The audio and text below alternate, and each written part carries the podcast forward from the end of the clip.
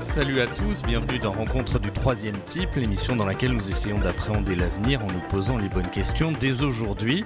Je suis Fabien Benoît, journaliste pour Ouzbek Erika. Et aujourd'hui, nous allons parler d'histoire, celle d'Internet, celle du web, celle de ses pionniers et de ses acteurs. Et plus largement, dans cette émission, nous allons interroger un rêve, le rêve Internet. Car oui, Internet a été un rêve, un rêve de libération, d'émancipation, le rêve d'une société plus juste, libérée du pouvoir des puissants, mais aussi un rêve de transcendance et d'élévation de l'esprit humain, un rêve porté à l'origine par des universitaires, des ingénieurs, des bidouilleurs éclairés et autres hackers. Mais qu'en reste-t-il aujourd'hui? Qu'en reste-t-il à l'heure où les GAFAM, les Google, Apple, Facebook, Amazon et Microsoft semblent disposer d'un pouvoir sans égal? Quelques chiffres pour se rendre compte, ça fait toujours du bien de, de se les rappeler. Google représente aujourd'hui 90% des recherches euh, sur Internet dans le monde. Android, son système d'exploitation pour mobile, s'accapare lui 90% des parts de marché. Google et Facebook réunis influencent à eux deux 70% du, du trafic web.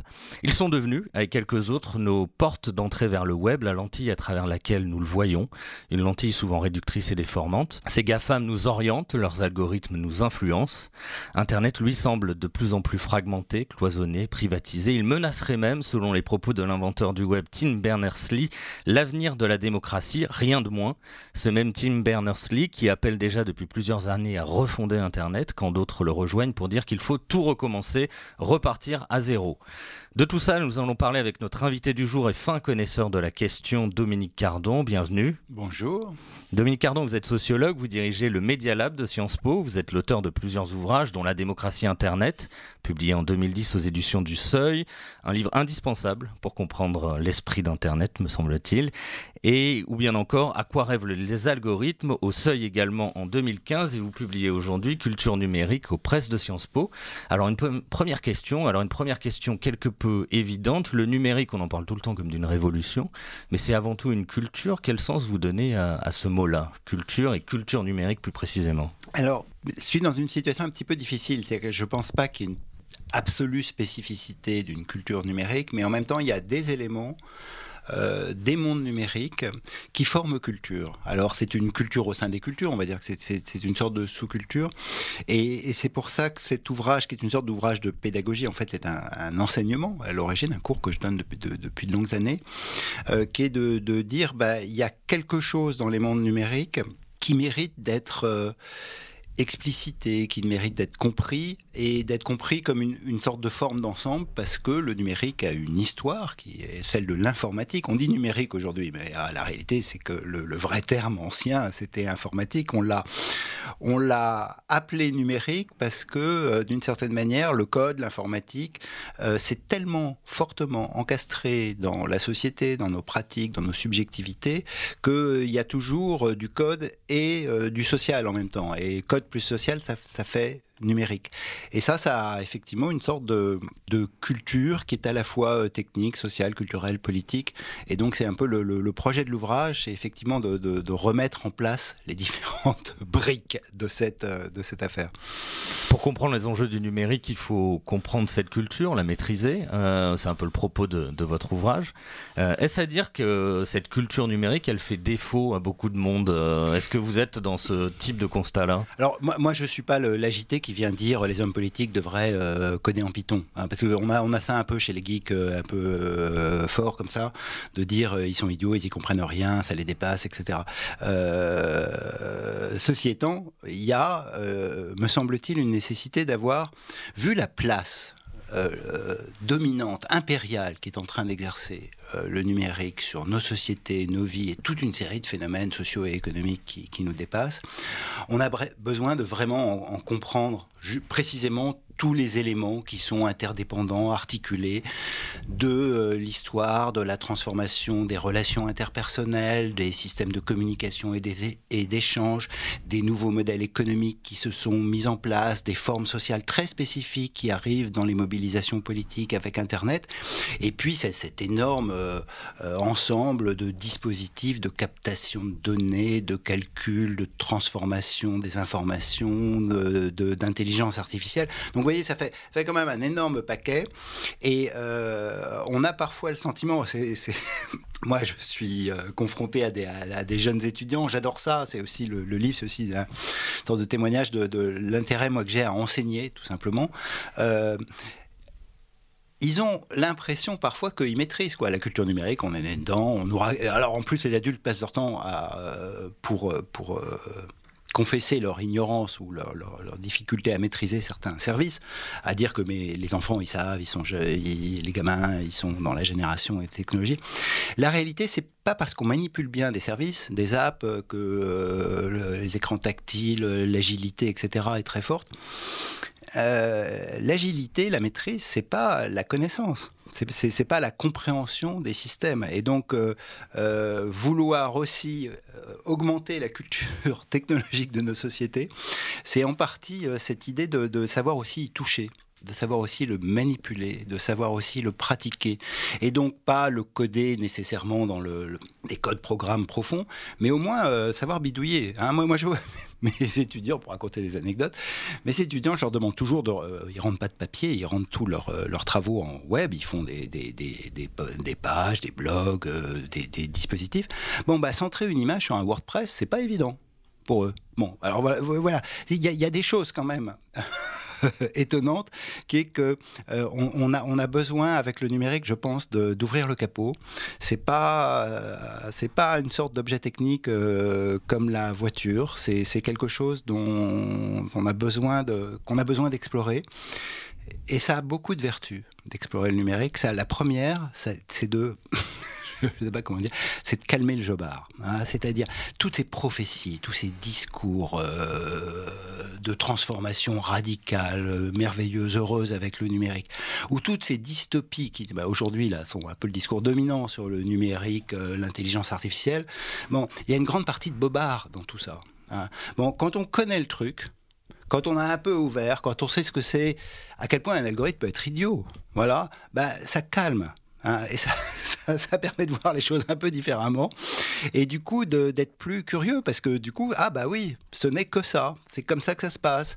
Euh, mais si on fait ça, on a un autre résultat que si on faisait ça. Et donc, c'est dans, euh, voilà, dans ce type d'état d'esprit que moi, j'essaie d'emmener les étudiants en leur faisant euh, coder avec d'autres enseignants que moi, et puis en leur faisant décoder. Et c'est un peu le projet de l'ouvrage.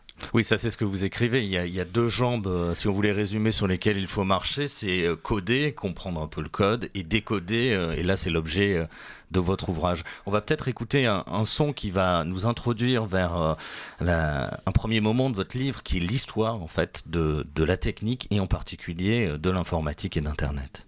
Back to the very early times, times of speculative concepts of a connected world. In the early 60s, many years before the first Apple personal computer, a young thinker, Ted Nelson, had his own ideas about creating a computer network. The web, as we know it, took a different route, but Nelson's ideas are still dormant. It was an experience of water and interconnection. I was with my grandparents in a rowboat in Chicago, so I must have been five years old, and I was trailing my hand in the water. And I thought about how the water was moving around my fingers, opening on one side and closing on the other. And that changing system of relationships, where everything was kind of the similar, kind of similar, kind of the same, and, and yet different, that was so difficult to visualize and express. And just generalizing that to the entire universe, that the world is a system of ever changing relationships and structures, struck me as a vast truth, which it is. Alors on écoutait un, extrait du film Low and Behold de Werner Herzog. On, on entendait sa, voix au, au départ de, l'extrait, au début de l'extrait, et on entendait ensuite Ted Nelson, un des pionniers d'Internet, un des penseurs un peu iconoclastes, un peu lyrique aussi. On l'entend dans, sa métaphore de l'eau. Il dit voilà le réseau, ça, ça me rappelle l'eau. Il y a ce truc très très organique, très biologique. Euh, alors appréhender le numérique et sa culture, vous le rappelez dès l'introduction de votre ouvrage, c'est aussi opérer un retour en histoire, se souvenir qu'il s'agissait d'un rêve, notamment revenir aux origines d'Internet oserais-je dire, à son ADN. Alors c'est un travail que vous avez déjà entrepris dans la démocratie Internet, si, si j'ai bonne mémoire. C'est aussi un sujet dont, sur lequel on s'est euh, beaucoup penché dans Ouzbek Erika. On va peut-être pas refaire toute l'histoire euh, de la micro-informatique d'Internet, euh, mais il convient de rappeler qu'Internet a profondément été marqué structurellement, sociologiquement, par ses premiers concepteurs les universitaires, ingénieurs, acteurs de la contre-culture californienne, en particulier du mouvement hippie, depuis les années 60, on va dire, jusqu'aux années 80. Euh, est-ce que vous pouvez euh, peut-être nous rappeler un peu les grandes lignes de cette histoire et surtout, euh, est-ce qu'on peut dire que dès sa naissance, Internet est chargé d'un esprit politique pour rentrer dans le vif du sujet? Alors bon, c'est compliqué, je ne vais pas vous refaire l'histoire parce que bon, vous savez qu'il a fallu transformer des, grosses machines qu'on appelait les mainframes en, micro-ordinateurs, il a fallu les connecter ensemble. Il y a une partie de cette travail de connexion qui a été fait pour des raisons fonctionnelles, techniques et portées par, par les militaires et l'ARPA qui a tout financé, euh, mais que évidemment dès qu'on a connecté des machines ensemble, il y a plein et que c'était des universitaires qui le faisaient, ils ont aussi développé à côté de, de la forme particulière qui avait été donnée par l'ARPA au réseau, ils lui ont donné une forme auto-organisée et du coup ils l'ont associée à une culture et, on était dans les années à la fin des années 70, dans les années 80, en plein moment des des, communautés, de la fin des communautés hippies. Et les communautés hippies, en fait, n'avaient pas marché dans la vie réelle, donc ils les ont transportées sur le réseau. Et donc, ils ont fabriqué une sorte de d'utopie assez formidable dont Ted Nelson c'est un, un, très bon choix parce que Ted Nelson c'est un personnage un peu hétérodoxe dans, dans, dans, l'histoire euh, du numérique, de l'ordinateur personnel et surtout du lien hypertexte, puisqu'en fait, ça, ça, ça grande. C'est pas le plus connu, hein. c'est pas une figure très très connue, euh, peut-être dans l'histoire, euh, en tout cas moins connue. Ben, il a joué un rôle dans Hypercard de, Apple, hein, mais, il a tenté de développer son idée, mais son idée était un peu folle. C'était un lien hypertexte, mais un lien hypertexte qui avait des capacités de, saut poétique en fait entre les idées et entre les textes. Alors évidemment, Tim Berners-Lee est arrivé avec une idée d'ingénieur très simple, on va mettre des URL et puis on fait les adresses. Et c'est ça qui a, fonctionné. Mais ça témoigne de, effectivement de l'idée qu'il y a eu une utopie forte, une utopie euh, qui est, je crois, politique au sens très large du terme, c'est-à-dire en fait il y avait une idée euh, de la société connectée à travers les expériences singulières des individus. Et donc ce qui a été très très central, et c'est un mouvement qu'on a pu observer dans plein de phénomènes sociaux, des mouvements sociaux de, de, de, ces années 70 euh, et 70, qui était l'idée que de donner du pouvoir à la société civile.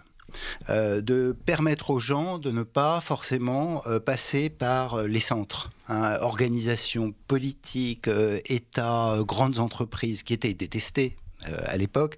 Et donc il y avait cette idée que par le bas, en connectant les documents, et ça Ted Nelson, et puis après en connectant les personnes, et ça c'est les réseaux sociaux qui vont venir bien plus tard, euh, on allait pouvoir permettre à la, société de, de fabriquer de l'auto-organisation et, des formes finalement de, euh, d'expression qui soient plus proches de la lame de fond de l'individualisation de notre société, hein, parce que c'est en fait ça le ressort sociologique qui va pousser tous ces mouvements, et en même temps qui soient euh, des, capacités un peu inédites et nouvelles pour euh, euh, contourner, dépasser, court-circuiter tous ces centres qui avaient quand même organisé du côté du syndicat, du côté du parti, du côté des grands médias d'information, qui avaient organisé des formes plus descendantes en fait d'accès à l'information, d'organisation, de mobilisation, de fabrication des programmes politiques, qui étaient celles de la société pourrait dire, du XXe siècle euh, industriel. Vous insistez sur, sur ce leg des pionniers d'Internet, vous, vous consacrez euh, toute une partie là-dessus. Euh, comment on peut le, caractériser, cet héritage en fait, dont peut-être on témoigne aujourd'hui dans nos pratiques? Je crois qu'il y a cinq points que vous mettez en exergue, cinq points principaux qui définissent un petit peu voilà, ce leg, cet héritage des, des pionniers, des inventeurs d'Internet. Ben voilà, alors ça, c'est un, un, truc de, important d'historien des sciences et des techniques, c'est qu'on fab au moment où on a une invention technique, elle enferme la société de son époque. Et, ça reste durablement incorporé. Alors, euh, Internet a, peut-être en parler, mais radicalement euh, changé aujourd'hui. Mais l'air de rien, ce que euh, les pionniers avaient enfermé dedans reste toujours au cœur de la plupart de nos débats. Alors, c'est vrai, moi j'employais beaucoup, j'employais une expression, alors il faudrait que j'arrive à la retrouver, de, de GB que j'aimais beaucoup, là, qui était euh, l'utopie, ça réduit à la cuisson. C'est pour ça qu'il faut en mettre beaucoup au départ. Voilà. Et alors, euh, ils en ont mis énormément, énormément. Là, ça a très fortement réduit à la cuisson, mais vous avez plein de débats qui sont toujours des débats qui ont trait aux pionniers. Bon, ce que valorisaient les pionniers, c'était, l'individualisme. Il faut jamais l'oublier. Hein. C'est au cœur de, l'affaire, c'est de redonner du pouvoir aux gens aux individus. Euh, mais des individus qui se mettent en réseau, c'est pas l'individu tout seul et, solitaire, qui se met en réseau et qui, dans ce collectif, d'interaction, de communication et d'échange, définit pour lui-même les propres règles de sa communauté. C'est pas euh, le droit, c'est pas les gouvernements, c'est la communauté qui définit elle-même ses propres règles. Et évidemment, ça a une conséquence forte, c'est que euh, bon, c'est très lié à des idéologies libertaires, on va dire, hein, euh, et qui étaient fortement présentes chez les pionniers. C'est que euh, euh, ils ont une hostilité forte au centre. à la, euh, au pouvoir politique central. C'est pas leur préoccupation. Ils veulent changer la société sans prendre le pouvoir. Il n'y a pas, il a pas besoin d'être obsédé par Washington, par la capitale, par l'Assemblée nationale, par les élections. Ça, c'est une matrice forte. C'est quelque chose qui revient plusieurs fois dans votre ouvrage, c'est-à-dire changer la société sans prendre le pouvoir. Ça, c'est vraiment pour le coup un héritage de, de cette époque-là et de cette pensée libertaire. Euh, des années voilà 60, moi, moi, moi je pense que c'est vraiment le, le cœur de l'esprit initial des des pionniers d'Internet, c'est pas lié qu'au monde numérique. C'était un slogan que, c'était un slogan du sous-commandant Marcos au Chiapas. Hein, euh, C'est-à-dire c'est cette idée qu'il y a des formes d'action politique qui sont obsédées par la prise de pouvoir. Hein, et puis d'autres qui sont, euh, se disent, en fait, la vraie transformation politique, l'émancipation des individus, elle passe pas par la prise de pouvoir, elle passe par le, changement de la vie quotidienne, elle passe par la transformation des relations avec les autres. Et ça va euh, du travail à la sociabilité, à la relation amoureuse, à la vie de famille, etc. Donc c'est d'une certaine manière une sorte de, modèle qui pourrait être très euh, libéral troisième voie, on pourrait dire hein, aujourd'hui hein, dans cette affaire, c'est de dire en fait une partie de la politique, elle se fait dans l'action des, des, des, individus plus que dans la délégation de confiance à des gouvernants à travers le processus de la démocratie représentative.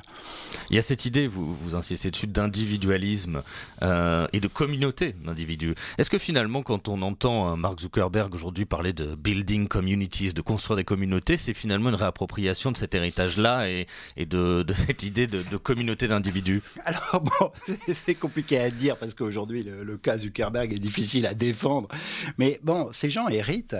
Ah, alors ça a été retraduit, euh, puis c'est mis en place dans des, des, contextes économiques qui ont, qui ont, changé, mais d'une certaine manière, ça c'est un des, des, péchés originels du modèle libertaire, c'est qu'il est contre l'État, mais il n'est pas contre le marché. Hein, euh, des individus qui s'organisent, etc. Ça peut faire le marché. Et ça, la, toute la culture numérique n'a jamais très bien su se positionner par rapport à la question du marché et du pouvoir de marché surtout, parce que c'est finalement le marché, c'est évidemment des individus qui s'interconnectent et qui échangent, euh, mais c'est aussi des positions de pouvoir qui sont prises par les acteurs qui facilitent cette intermédiation qui peut devenir dominante. Alors, euh, euh, dans l'esprit des fondateurs des, des, des GAFA, ça marche moins bien pour Amazon, mais euh, des, Google et, de Facebook, il y a évidemment l'idée qu'on va organiser la société. Et Zuckerberg a produit toute une série d'énoncés qui nous paraissent aujourd'hui assez fantasques, mais en même temps qui ne sont pas totalement idiots hein, sur le, le, principe, mais il voulait réconcilier les Israéliens et les Palestiniens avec Facebook. Voilà, il a dit ça. Donc. Euh on a des choses un peu merveilleuses.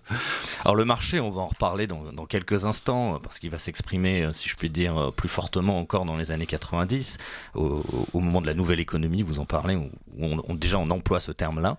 Euh, avant ça, peut-être une, dernière chose, un petit peu, on va vite évidemment, parce que c'est un bouquin qui est foisonnant, et l'histoire de, l'informatique et d'Internet l'est tout autant. Euh, vous mentionnez notamment dans votre ouvrage Douglas Engelbart, qui est quand même un chercheur, euh, voilà, euh, qui occupe une place assez particulière et cruciale euh, dans l'histoire de la technologie. Douglas Engelbart, qui était chercheur à Stanford, euh, dans un centre de recherche qui s'appelait l'ARC, si je dis pas de bêtises, euh, il envisage tôt, très tôt, la technologie comme une façon d'augmenter les capacités humaines, pas de remplacer l'humain, pas de créer des machines pensantes comme d'autres, mais de l'augmenter. Ça, c'est aussi un point sur lequel vous insistez, c'est la dimension empowerment des, des individus. Douglas Engelbart, il est resté célèbre parce qu'il a fait une démonstration une démo euh, séminale, euh, diraient les journalistes, euh, qu'on qualifie de Mother of All Demos. Euh, est-ce que vous pouvez nous dire deux mots de cette démonstration-là et en quoi finalement elle est un peu emblématique d'une époque, une forme d'ADN un petit peu qui va traverser aussi Internet? Est-ce que vous pouvez nous en dire deux de, de, de petits mots? Bon, alors ce qui est compliqué, c'est qu'en fait, si on voulait être honnête, et reprendre toute l'histoire d'Internet, c'est vraiment une invention collective. Hein. et il y a plein de lieux d'acteurs et de, gens qui ont eu des visions sur Internet très très différents, qui ont permis de tout articuler. Alors c'est vrai que moi j'ai une tendance personnelle, mais c'est mon, là je, le sais, mais beaucoup d'historiens aussi euh, l'ont, euh, notamment Fred Turner qui m'inspire beaucoup sur ces questions, euh, à faire une fixette sur Doug Engelbart. mais bon, il y en a, d'autres, hein, mais il a joué un rôle pionnier parce que au Stanford Research Institute, il dirigeait le, un des, des, laboratoires qui était l'une des premières à Internet. Donc il faut se rappeler le contexte et c'est quand même sidérant. C'est-à-dire qu'on a euh, un laboratoire d'un type euh, brillantissime, qui a des idées euh, assez extraordinaires sur tout ce qui est interface homme-machine en fait. Hein, c'est qui va être la, grande contribution de, Doug Engelbart, qui est financé massivement par les militaires. Et les militaires débarquent, l'ARPA débarque de temps en temps pour voir bah, comment ils utilisent les fonds.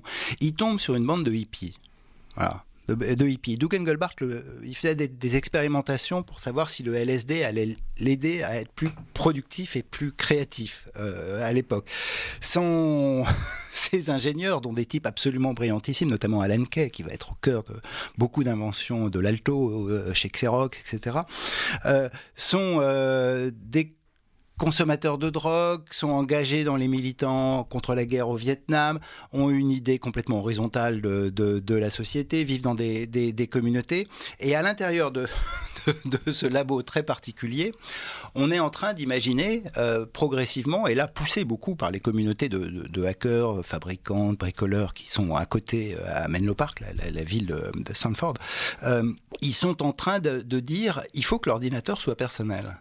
Et en fait, la, grande contribution on pourrait dire, des premiers utilisateurs de cette communauté de, et de cet esprit euh, de, la, communauté, ça va être de dire aux, industriels et aux chercheurs, arrêtez de faire des, des grandes machines pour les, centres académiques et pour les, centres industriels des, entreprises ou le département d'État aux États-Unis. L'ordinateur était conçu comme une machine collective. Et ils vont dire, mais arrêtez, il faut le donner aux gens. Voilà. Parce que si vous le donnez aux gens, et si vous le connectez, là, on va effectivement pouvoir imaginer la communauté, mais la communauté à distance, la communauté qui partage des savoirs, la communauté qui se cache derrière des, des, avatars pour être anonyme et du coup imaginer des identités qui vont être plurielles, multiples, flottantes et permettre de faire des connexions différentes. Donc la, la rêverie euh, de l'utopie communautaire va se greffer sur le dispositif technique et c'est euh, l'aventure de, Engelbart. Je rentre pas dans les débats techniques. La fameuse démo, elle est, rendue célèbre d'abord parce qu'elle a été filmée, donc on la voit sur Internet, donc c'est une sorte de, monument. Et puis parce qu'il y a testé euh, toute une série de briques technologiques qui étaient présentes, notamment l'interface graphique, notamment la première souris, notamment euh, la, communication euh, à distance. Et puis, Doug Engelbart, on a parlé tout à l'heure de Ted Nelson, mais Doug Engelbart avait aussi une vision du lien hypertexte. Il va montrer le premier lien hypertexte. Alors, je vous propose qu'on fasse un, saut dans le temps, euh, dans les années 90. Alors, si on devait résumer l'arrivée du Mac en 84, puis la création du web en 90, ont respectivement lancé un petit peu le mouvement de l'informatique personnelle et, rendre Internet accessible au, au, plus grand nombre. Vous écrivez que l'ère des pionniers dont on vient de parler s'achève en 80 96, euh, précisément au moment où John Perry Barlow, ancien parolier du groupe euh, hippie Grateful Dead, acteur de la contre-culture et des premiers réseaux en ligne comme The Well, euh, publie un texte qui fera date, la déclaration d'indépendance du cyberespace. Je vous propose de l'écouter. Governments of the industrial world, you weary giants of flesh and steel, I come from cyberspace, the new home of mind. On behalf of the future, I ask you of the past to leave us alone. You are not welcome among us. You have no sovereignty where we gather. We have no elected government, nor are we likely to have one, so I address you with no greater authority than that with which liberty itself always speaks. I declare the global social space we are building to be naturally independent of the tyrannies you seek to impose on us. Alors en écoutant John Perry Barlow qui fait cette lecture euh, très affectée, on va dire, de, la déclaration d'indépendance du, cyberespace, on, entend ce que vous disiez, c'est-à-dire ce rejet de l'autorité, du centre, de l'État. Qu'est-ce qui change radicalement On parlait du marché. Euh, qu'est-ce qui change radicalement au milieu des années 90 C'est ça? C'est Internet devient un marché, c'est la nouvelle économie? Euh, comment s'opère finalement ce, si je puis dire, ce basculement, si tant est qu'on puisse parler d'un basculement? Ben, ce qui est compliqué, c'est qu'en fait, les, germes du, marché, ils sont présents dès, le début. Ah, euh, quand l'ARPA va faire l'appel d'offres pour connecter les, premiers IMP, on appelait ça les serveurs IMP, qui vont être les, racines en fait de, de l'internet, ils font un appel d'offres pour des entreprises privées. Et c'est euh, Bolt, Baranek et Newman, une entreprise privée, qui va installer ces trucs. Donc le marché, il est là pour installer les premiers serveurs du réseau. Euh, mais, euh, mais effectivement, il y, a, il y, a, une transformation radicale qui va avoir lieu. Au début, toute cette histoire là dont on vient de parler, euh, les gens n'imaginaient en rien ce qui allait se passer par la suite. Ils faisaient un truc pour eux y a un truc pour la communauté. Les communautés, c'était encore des, très petits publics. C'est des, des, chercheurs, des journalistes, des ingénieurs, des gens de l'armée. C'est un petit monde, tout petit monde social. Et ce tout petit monde social va créer un outil qui, pendant très longtemps, et ça, on le voit bien pour les États. Alors, euh, euh, les gouvernements ont dit bon, c'est leur jouet, on va les laisser faire. Hein, et euh, après tout, c'est leur univers. On va va pas trop intervenir dans cette affaire. Mais dès que le web arriver, et ça c'est beaucoup plus tard, en 1990, mais la déclaration de Barlow est 96. Euh, dès que le web va commencer à se développer, à partir de 95, euh, il va y avoir des, des pressions multiples qui vont s'exercer sur lui, et qui sont doubles, parce que là, le marché et l'État vont venir ensemble. Hein, C'est-à-dire que progressivement, en dépit du, du, souhait un peu utopique et prophétique de John Perry Barlow, euh, évidemment, euh, ils vont pas rester tout seuls, les Vassalons, euh, et les États vont commencer à s'intéresser euh, aux dispositifs pour le réguler, et on va avoir des dispositifs de régulation sur la propriété intellectuelle qui vont se mettre en place dès les années 2000. Et puis, les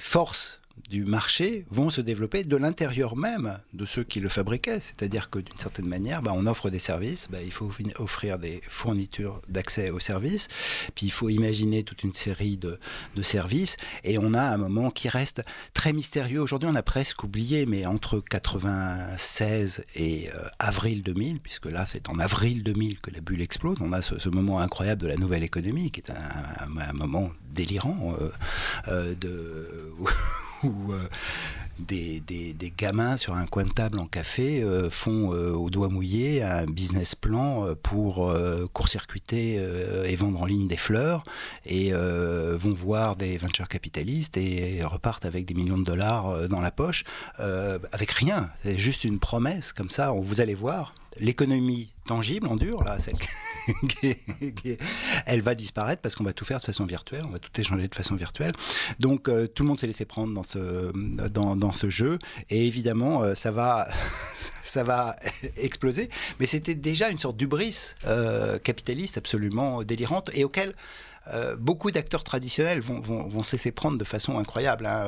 À l'époque, la la, chute de Vivendi de Messier est liée aux investissements absolument incroyables que les, sociétés anciennes de l'industrie culturelle pensaient pouvoir faire dedans. Euh, si France Télé, euh, enfin Orange aujourd'hui est endetté euh, pour je ne sais combien de enfin pour des sommes faramineuses, c'est parce qu'elle a racheté euh, le orange anglais euh, de l'époque à un prix qui, n'avait aucune, raison d'être.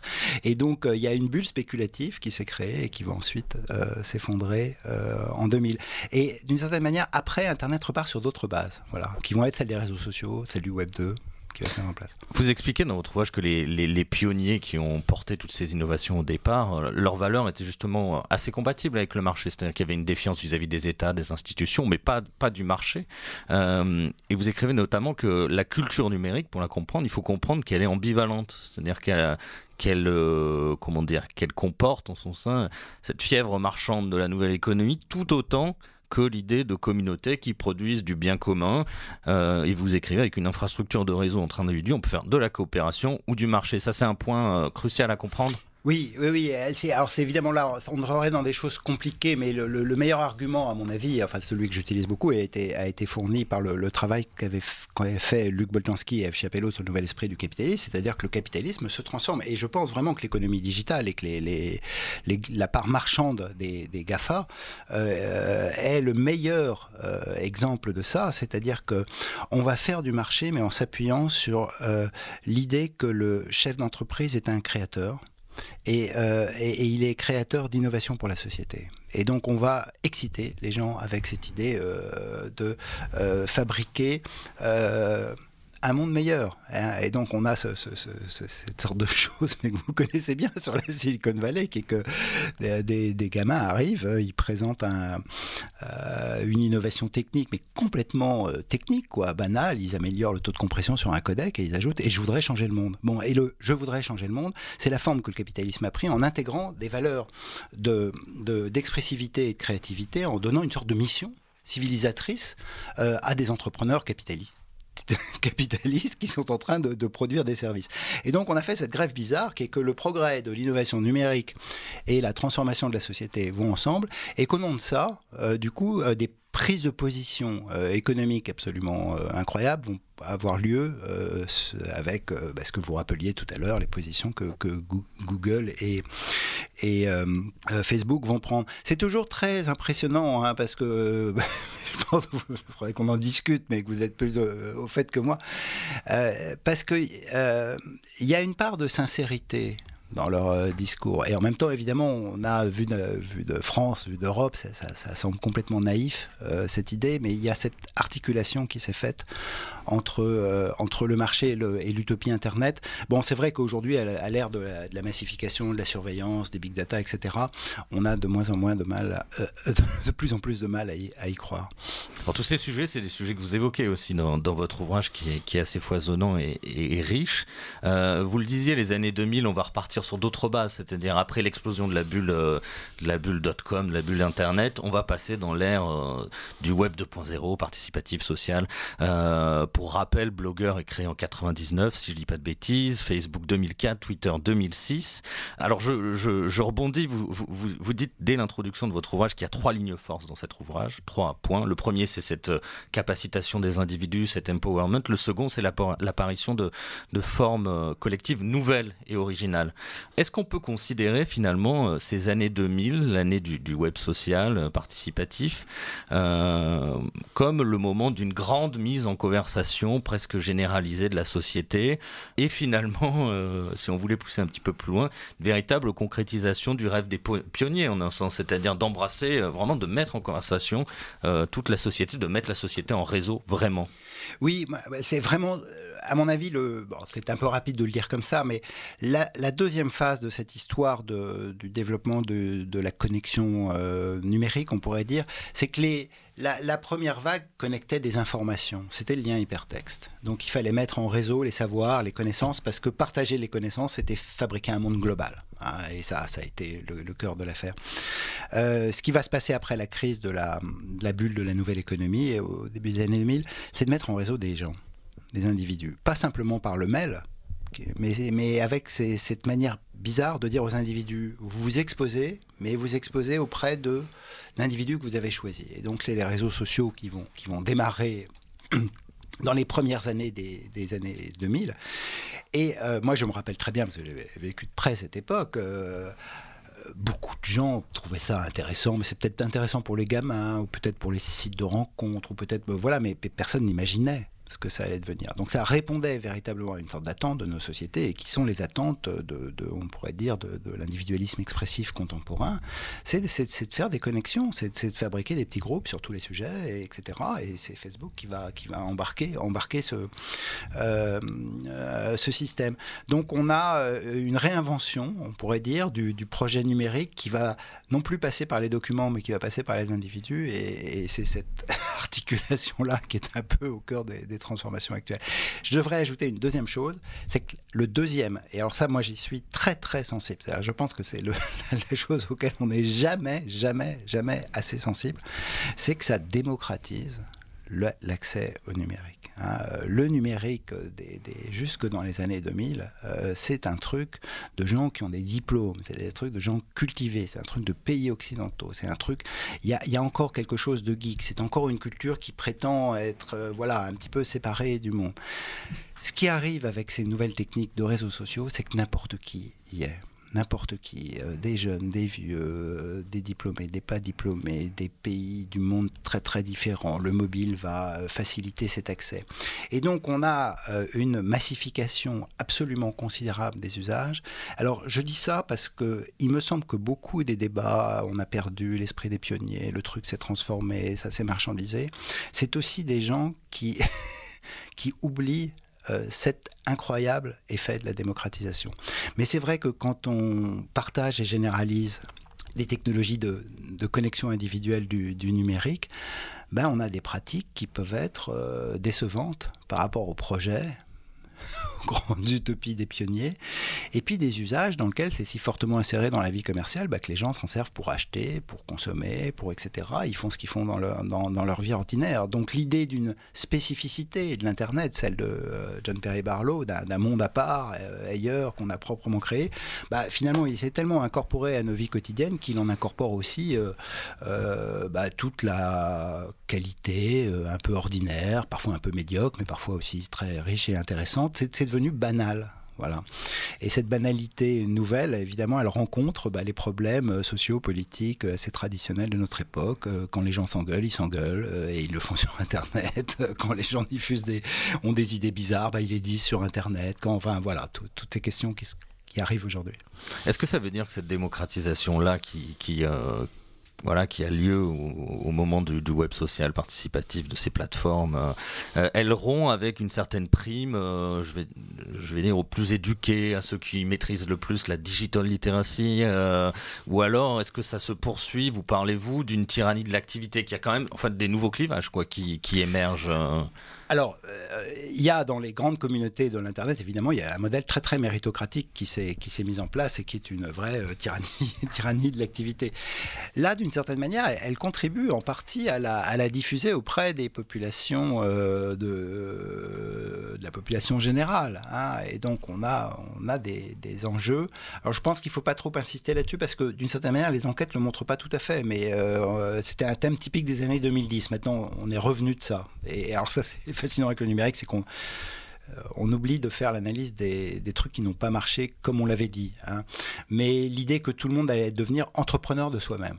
Hein, euh, allait euh, fabriquer sa propre réputation. Euh, les, tous les gens qui vendaient le community management des années 2010 étaient là à dire mais vous vous rendez pas compte votre nombre d'amis Facebook ou Insta, ça va être sur votre CV, ça va être un facteur décisif de recrutement. Bon, ça marche, c'est pas du tout vrai hein, aujourd'hui. Mais il y avait quand même cette idée que tout d'un coup l'esprit d'une élite euh, active, engagée, bricoleuse, euh, ingénieuse et participative, avait fabriqué un modèle de, fabrication du, mérite et de la réputation dans les communautés et que tout le monde allait euh, devenir l'entrepreneur de sa propre réputation et que ça allait devenir un enjeu central de nos sociétés. Bon, je pense que ça, évidemment, il y a des marchés sur lesquels ça marche, la mode, le luxe, le, journalisme, le développement, enfin les, les, métiers des professions cognitives, on va dire, le travail cognitif, mais qu'on n'est pas entré en fait dans ce modèle-là complètement complètement. D'accord. Je fais un petit, euh, je, rebondis sur les sur les gafam puisqu'on va quand même en parler un petit peu. Euh, ces années 2000 et puis plus fortement encore peut-être la, décennie 2010, c'est l'avènement d'acteurs oligopolistiques, des gros acteurs qui trustent des parts de marché énormes. On le disait euh, au début de cette émission. Est-ce que vous considérez qu'il y a une forme d'asymétrie dans le contrôle de l'information? Je pense à ça parce que vous, vous dites dès l'introduction de votre ouvrage qu'il faut comparer l'essor du numérique à l'invention de l'imprimerie. c'est la bonne comparaison à faire. Et ça m'a rappelé euh, la comparaison que fait l'universitaire américaine Shoshana Zuboff pas facile, la littération en S, euh, qui fait également la comparaison avec, euh, avec l'invention de l'imprimerie, mais elle pour dire qu'en fait, avec l'avènement des GAFAM, on revient à une ère euh, pré-Gutenberg où il y a quelques clercs, quelques personnes éclairées qui contrôlent l'information. Elle dit, je la cite, la division du savoir dans la société tend vers le pathologique capturé par un clergé étroit de spécialistes en informatique employés dans le privé, leurs machines privées et les intérêts économiques au nom desquels elles apprennent. Est-ce que vous, vous souscrivez à cette, finalement, c'est un vaste sujet évidemment, mais est-ce que vous souscrivez à cette analyse qui tendrait à dire, pour résumer, que les GAFA nous font revenir en arrière, en fait, d'une certaine manière? Bon, il y aurait beaucoup à dire sur le, livre très important hein, de, sur le capitalisme de surveillance. sur le capitalisme de surveillance, euh, qui est évidemment un ouvrage marquant et décisif, mais qui en même temps, à mon, enfin à mon sens, est très critiquable dans l'idée qu'il prend trop au sérieux les technologues. Ça, c'est un truc très fréquent avec les gens qui sont hyper critiques, parce qu'elle est évidemment hyper critique, c'est que les gens qui sont hyper critiques ont besoin euh, toujours de, croire les gens qui vendent les technologies et que les technologies qu'ils vendent font ce qu'elles font. Et la réalité, alors ça c'est le sociologue un peu euh, pragmatique qui dit non, non, euh, allons regarder exactement ce qui se passe. et quand on regarde ce qui se passe, la, surveillance n'est pas exactement du, type évoqué. Mais l'idée d'une reféodalisation d'Internet avec ces, deux grands acteurs majeurs, bon, elle, elle un peu métaphorique comme argument, mais c'est pas faux. Voilà, c'est pas faux. C'est fascinant hein, de voir à quel point euh, aujourd'hui, euh, euh, moi je pense par exemple au marché de la publicité. C'est ce qui est un bon exemple pour ça. C'est-à-dire que le marché de la publicité, aujourd'hui on dit beaucoup, le, le, digital a aspiré le volume d'investissement des, des, annonceurs qui étaient destinés à la télévision, à l'affichage public, etc., et ce qui provoque les crises de la presse, etc. Parce que ce volume n'augmente pas en réalité, le volume global. Mais il était aspiré par le digital. Mais quand on regarde bien, il n'a pas été aspiré par le numérique, en fait. Il a été aspiré par deux entreprises. Voilà, Google et Facebook. Donc vous avez quand même deux, acteurs qui attirent à eux, puis qui laissent quelques miettes aux autres, qui du coup font de la mauvaise publicité en prenant beaucoup de données personnelles, etc., ce qui est euh, extrêmement problématique. Donc il y, y a, un enjeu effectivement sur le pouvoir compris ces deux acteurs. C'est un pouvoir un peu particulier parce que c'est pas un pouvoir monopolistique. C'est un pouvoir aussi euh, dans lequel euh, nous contribuons tous à le façonner et à le fabriquer. Alors différemment pour Google, qui est quand même dans une situation où il nous oblige, parce qu'il y a des concurrents, il faut utiliser ces concurrents, mais là Google tient une position très forte. Bon, euh, pour Facebook, c'est un peu différent, c'est-à-dire qu'il y a plein d'autres réseaux sociaux, pourquoi, pourquoi va-t-on sur, euh, sur, sur Facebook? Mais ils ont un pouvoir qui est devenu très absolument dominant. Et du coup, les questions de la régulation euh, de ces acteurs devient effectivement très centrales. Parmi les, gens qui critiquent un petit peu justement le, poids de ces acteurs-là euh, et la façon plus largement dont Internet a évolué, il y a notamment Tim Berners-Lee, le créateur du web. On va l'écouter et essayer de le comprendre. For a long time, like 20 years, I thought all I had to do was keep it free and open and people would do wonderful things. And there was Wikipedia and there's cats and there's, you know, wonderful things. But there's, and then, uh, in fact, if you look talk to people in the street now, there's been a big change. I think this has been a tipping point when the average person using the web, may, sometimes they're frustrated by the ads, sometimes they're frustrated by not being what, knowing what's true, sometimes they're frustrated that they can't really actually work with the people to build something new as they, as they could. Uh, sometimes they feel they're frustrated that they're in different social networking silos that don't talk to each other, and so all, all kinds of ways you're hearing both uh, individuals in the street and also press and lots of uh, commentators feel, you know, we could do better. So the contract for the web is about saying, let's all get together, together and uh, do better. Alors on écoutait Tim Berners-Lee, il faut s'accrocher un petit peu avec son accent anglais euh, pour comprendre ce qu'il dit, mais il invite à un nouveau contrat pour, le, pour Internet. On peut faire mieux, dit-il. Euh, Est-ce que vous souscrivez à, à sa critique euh, En l'occurrence, il critique pas seulement les GAFAM, il dit Internet est, vicié. Enfin, c'est loin de. Et le web en particulier, c'est différent d'Internet, on, le rappelle, mais.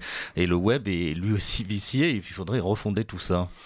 Oui, moi, je, partage évidemment le point de vue. Je lui ferai quand même. Il y a une toute petite. Euh, réserve de sociologue sur son affaire, c'est-à-dire il nous dit le web décentralisé en fait, hein, et c'est toujours ça qui est au cœur, c'est l'esprit des pionniers, hein, toujours. on le voit réapparaître. Le web décentralisé a été complètement reféodalisé par ces deux acteurs qu'on évoquait tout à l'heure. Alors du coup, l'exemple, c'est Wikipédia, voilà, qui, le redonne là. Euh, et, c'est formidable, Wikipédia. Mais alors c'est là, moi, ma, mon... D'abord, on peut faire le constat qu'effectivement, euh, il y, a quelque chose de, très problématique dans ce, pouvoir des, des, grandes plateformes euh, et qu'elles elle, on pourrait faire cette, sorte de constat. moi, je le dis comme ça, c'est un petit peu difficile de le dire comme ça, mais c'est les gens, les internautes ne font pas le meilleur usage de la liberté qui leur est donnée parce qu'ils ils peuvent très bien faire autrement. Hein, voilà, et le web est toujours plein, plein, plein, plus que jamais de richesses et d'opportunités pour faire autrement. Mais c'est vrai que on va sur euh, Facebook, Instagram et WhatsApp. Et euh, l'enjeu euh, politique là qui est derrière et qui a toujours été très une sorte de, pour moi de discussion sympathique et délicate avec avec les, les, les mondes des hackers, c'est de ne pas oublier qu'il y a des distributions d'inégalités culturelles et cognitives dans nos sociétés. Et donc, euh, Wikipédia, il n'y a pas besoin d'être un grand clerc, un grand sociologue pour aller voir que les profils sociaux des gens qui contribuent et qui écrivent sur Wikipédia, c'est pas n'importe qui. Et le niveau de diplôme est considérable, c'est complètement lié au capital scolaire, c'est hyper masculin. Enfin bon, il y, a plein de traits comme ça. Donc, on décrète pas comme ça. On va faire un web décentralisé, tout le monde va devenir wikipédiste parce que chacun va installer un serveur sur son propre ordinateur et on va partager, échanger. Voilà. Il y a, y a quelque chose qui est absolument nécessaire. Et là, on retrouve le cœur de mon bouquin, qui est de faire de la culture numérique. C'est-à-dire que euh, il faut travailler aussi à la facilitation des outils. Et souvent, chez les hackers, il y a toujours cette idée, bah, bah c'est pourquoi Facebook marche Parce que c'est Google, parce que c'est hyper simple, parce que c'est euh, on clique et puis parce que c'était euh, tous les services ont été simplifiés. Donc, euh, si on ne pense pas aussi à quelque chose qui est de l'accueil d'utilisateurs qui n'ont pas toutes les compétences, etc., euh, manipulatoires, cognitives, culturelles, pour utiliser ces services, bah, évidemment, ils vont aller vers les services que leur offrent les plateformes de façon plus forte. Donc, si on veut penser à refonder le projet du web, il faut à la fois fabriquer la décentralisation euh, des services, le, la non-possession des données personnelles, le contrôle des utilisateurs sur toutes ces données, mais il faut surtout l'imaginer extrêmement simple d'utilisation si on veut accueillir ce qui est formidable quand même dans l'histoire du numérique, si on veut accueillir tous les nouveaux publics qui sont connectés grâce à Internet, mais qui ne sont pas euh, les publics des contributeurs de Wikipédia. On a le sentiment, vous, vous reparliez à juste titre de votre ouvrage, on a le sentiment dans cet ouvrage qu'il n'y a euh, vraiment pas de, fatalité face à ce poids démesuré des, des GAFAM et peut-être cette fermeture qui est à l'œuvre euh, du web et plus largement d'Internet, mais plutôt quelque chose de positif et un appel à, être curieux justement, à se détourner en fait de ces, de ces autoroutes-là pour prendre des chemins de traverse. Vous dites nous faisons, nous faisons le web. C'est à nous. Euh, le web se ferme par le haut, mais toute son histoire montre qu'il s'imagine par le bas. Il faut qu'on soit curieux. C'est vraiment le, pour le coup, euh, presque l'appel que vous faites euh, dans cet ouvrage. Oui, oui. Alors c'est, peut-être une sorte de, d'optimisme un peu, un, peu naïf, mais bon, je pense qu'effectivement la leçon de l'histoire, c'est, que ça, ça, a toujours été réinventé. l'histoire aussi de ces monopoles. Alors c'est plus difficile pour pour le pouvoir qu'exerce Google, hein, mais sur celui des réseaux sociaux, alors là, en revanche, maintenant, on connaît l'histoire, quoi. On a eu Friendster, on a eu MySpace, on a aujourd'hui Facebook, dont, les usages sont en train de tomber. Donc, si, aujourd'hui Zuckerberg veut fusionner les messageries de, de Facebook, WhatsApp et Instagram, c'est bien parce qu'il cherche à garder des gens qui sont en train de fuir, et il sait qu'il pourrait fuir dès qu'un nouveau réseau social apparaît. Donc, il n'y a pas de fatalité sur ces, sur ces questions-là. Il y a, il y a des, des, transformations. Simplement, ces transformations, il faut aussi qu'elles soient imaginées par euh, euh, des gens qui ont véritablement envie de, de, contribuer d'une façon plus voilà, plus originale, plus curieuse euh, à, la vie du réseau. Et moi, il me semble, là, un petit moment plus, plus moins optimiste, qui est de dire que aujourd'hui les débats qu'ont pris Internet, notamment à cause de l'intelligence artificielle et des technologies, c'est que euh, d'une certaine manière, ce qui était le, cœur de l'innovation ascendante, c'est-à-dire de la possibilité en fait pour trois petits trois personnes comme ça d'arriver à goupiller un service puis de le, jeter sur internet. Il y en a un sur 100 euh, 000 qui marche mais celui qui marche euh, fait un succès considérable. Il est rendu plus complexe et plus difficile par le fait que désormais, euh, l'ingénierie des technologies et des données, et là Soshana Zuboff a raison, devient un asset, euh, comme on dit, fondamental de la fabrication euh, des services qu'on passe son temps à imaginer. Et donc peut-être qu'aussi, il y a quelque chose où finalement inventer un service, c'était une solution éditoriale pour connecter des gens avec un truc bizarre, euh, aujourd'hui, euh, inventer un service, c'est inventer un truc où il faut beaucoup de données pour arriver à faire des recommandations euh, avec des, des, technologies plus sophistiquées. Donc, ça rend l'innovation moins accessible à des acteurs hétérodoxes, comme ça l'avait été dans l'histoire d'Internet. Alors peut-être euh, un dernier point, euh, alors évidemment on pourrait en parler longtemps, mais on va quand même s'en dire deux mots. Euh, vous parlez de la démocratie, de la démocratie représentative, de la démocratie Internet. Vous dites finalement que que ce qu'on peut constater avec, avec Internet, avec le web et avec son appropriation par les gens tout simplement, c'est que le centre de gravité des démocraties s'est déplacé vers la société euh, dans la société euh, civile. Est-ce que c'est voilà le point fondamental un petit peu qu'il faut retenir, euh, c'est-à-dire ce, on y revient, on, boucle un peu la boucle en un sens, c'est-à-dire cette capacitation, ce, pouvoir donné aux gens, à la société civile. Est-ce que c'est finalement euh, ce qu'il faut qu'on retienne en matière de rapport entre le numérique, peut-être la démocratie, les institutions? C'est voilà, ce centre de gravité qui se déplace, si on devait retenir un message peut-être. Euh. Oui, oui, bah, moi je, je, je, pense qu'on est toujours, alors là on est toujours dans l'idée des pionniers et on l'a beaucoup vu sur les questions euh, politiques. C'est-à-dire moi, euh, l'écrivain en 2010 en disant finalement le numérique c'est pas une technologie pour fabriquer les la compétition présidentielle ou des députés à l'Assemblée nationale. C'est finalement c'est un outil de communication pour les, les candidats, mais c'est pas beaucoup plus que ça c'est un outil qui fabrique une sorte de, démocratie de la société civile qui exprime des thèmes, des opinions. Bon, on, a cessé d'en voir des, exemples. Euh, MeToo, les révolutions arabes, toute une série de coordinations qui sont des coordinations qui ne sont pas parties d'organisations instituées dans l'espace euh, politique, associatif ou syndical, mais qui sont partis de, coordination euh, numérique. Alors simplement, le, et, ça continue aujourd'hui. Voilà. Les gilets jaunes, c'en est, est les gilets jaunes, c'est exactement l'exemple. Mais alors simplement, évidemment, on voit bien que là, on a dans les débats actuels une sorte de, bascule. Des gens qui soutenaient fortement cette idée sont en train de dire bah, il faut les réguler, il faut, ils consomment des fake news, euh, euh, il faut remettre du, contrôle éditorial sur, toute cette aventure, parce que les publics ont changé. Et donc on retrouve mon argument de la massification. Bah, c'est sympa quand c'est des militants altermondialistes qui permettent de, fabriquer euh, les, des, sommets, des sommets altermondialistes grâce à Internet. C'est bien quand c'est les révolutions arabes, mais en revanche, quand c'est les gilets jaunes, c'est pas bien. Voilà. Et donc euh, là, moi, je pense qu'il faut être un vrai libertaire, là, pour le coup. Hein. C'est-à-dire qu'il ne faut pas avoir peur de la liberté qu'offre le réseau à nos sociétés de s'exprimer. Donc on a, on, a, on a face à soi, effectivement, euh, et là, les, une coordination qui est un cas très rare à les Gilets jaunes, parce que on avait déjà beaucoup de cas, le mouvement 5 étoiles en Italie, mais le mouvement 5 étoiles, il y avait des figures charismatiques, il y avait une sorte de relation à BP Griot. Euh, qui fabriquait aussi un truc très centralisé. Et même le dispositif très contrôlé, est très contrôlé et très centralisé en réalité. Mais là, on a voilà un mouvement. Euh, les médias euh, ne parlaient pas des thématiques qui étaient portées par une partie de la société, euh, une partie de la société qui était invisibilisée en fait dans les grands médias traditionnels a décidé de faire porter ces thématiques. Elle l'a fait sur Facebook en coordonnant des groupes et des niches. Elle a même du mal à trouver des leaders, même si elle a pris des points de fixation sur, sur, quelques leaders. Donc on a un phénomène auto-organisé, politiquement on en pense ce qu'on en veut, mais qui ressemble bien à, à, la mise en, en agenda dans la discussion euh, publique et politique d'une série de, thématiques, de représentations d'une part de la société qui était complètement absente et oubliée des thèmes politiques grâce au mouvement des Gilets jaunes. Donc c'est un exemple, à mon avis, parfait.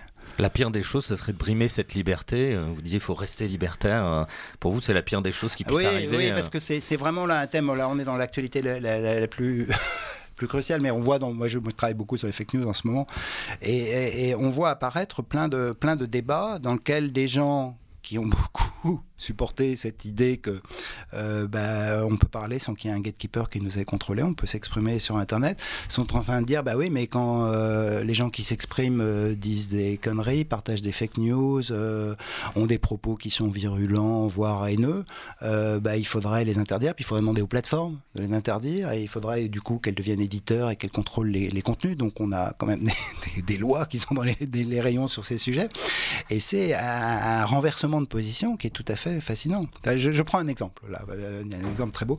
Nancy Pelosi, la vidéo qui vient de, sortir, a été accélérée pour donner l'impression qu'elle est ivre, évidemment, et a été relativement fortement vu et vu sur Facebook. Ben maintenant, vous avez le New Yorker a publié il y a deux jours un papier pour, pour, pour dire c'est un scandale. Pourquoi Facebook n'enlève pas cette vidéo? Voilà. Donc vous avez des libéraux ouverts qui sont en train de dire cette vidéo qu'autrefois on appelait un remix. Hein, Facebook devrait l'enlever. Euh, et, là, on voit que d'une certaine manière, euh, l'air de rien, Facebook porte toujours un peu des valeurs de liberté d'expression de l'Internet. Ils disent non, il faut la laisser. on n'a pas dans le, l'arsenal juridique. Alors c'est très important de respecter en revanche les, lois sur l'outrage, sur l'appel à la violence, etc.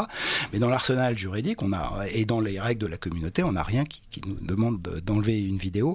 Euh, ça a été fait des, centaines de milliers de fois sur plein de personnages. Si c'était Donald Trump, on dirait pas la même chose d'ailleurs que sur Nancy Pelosi.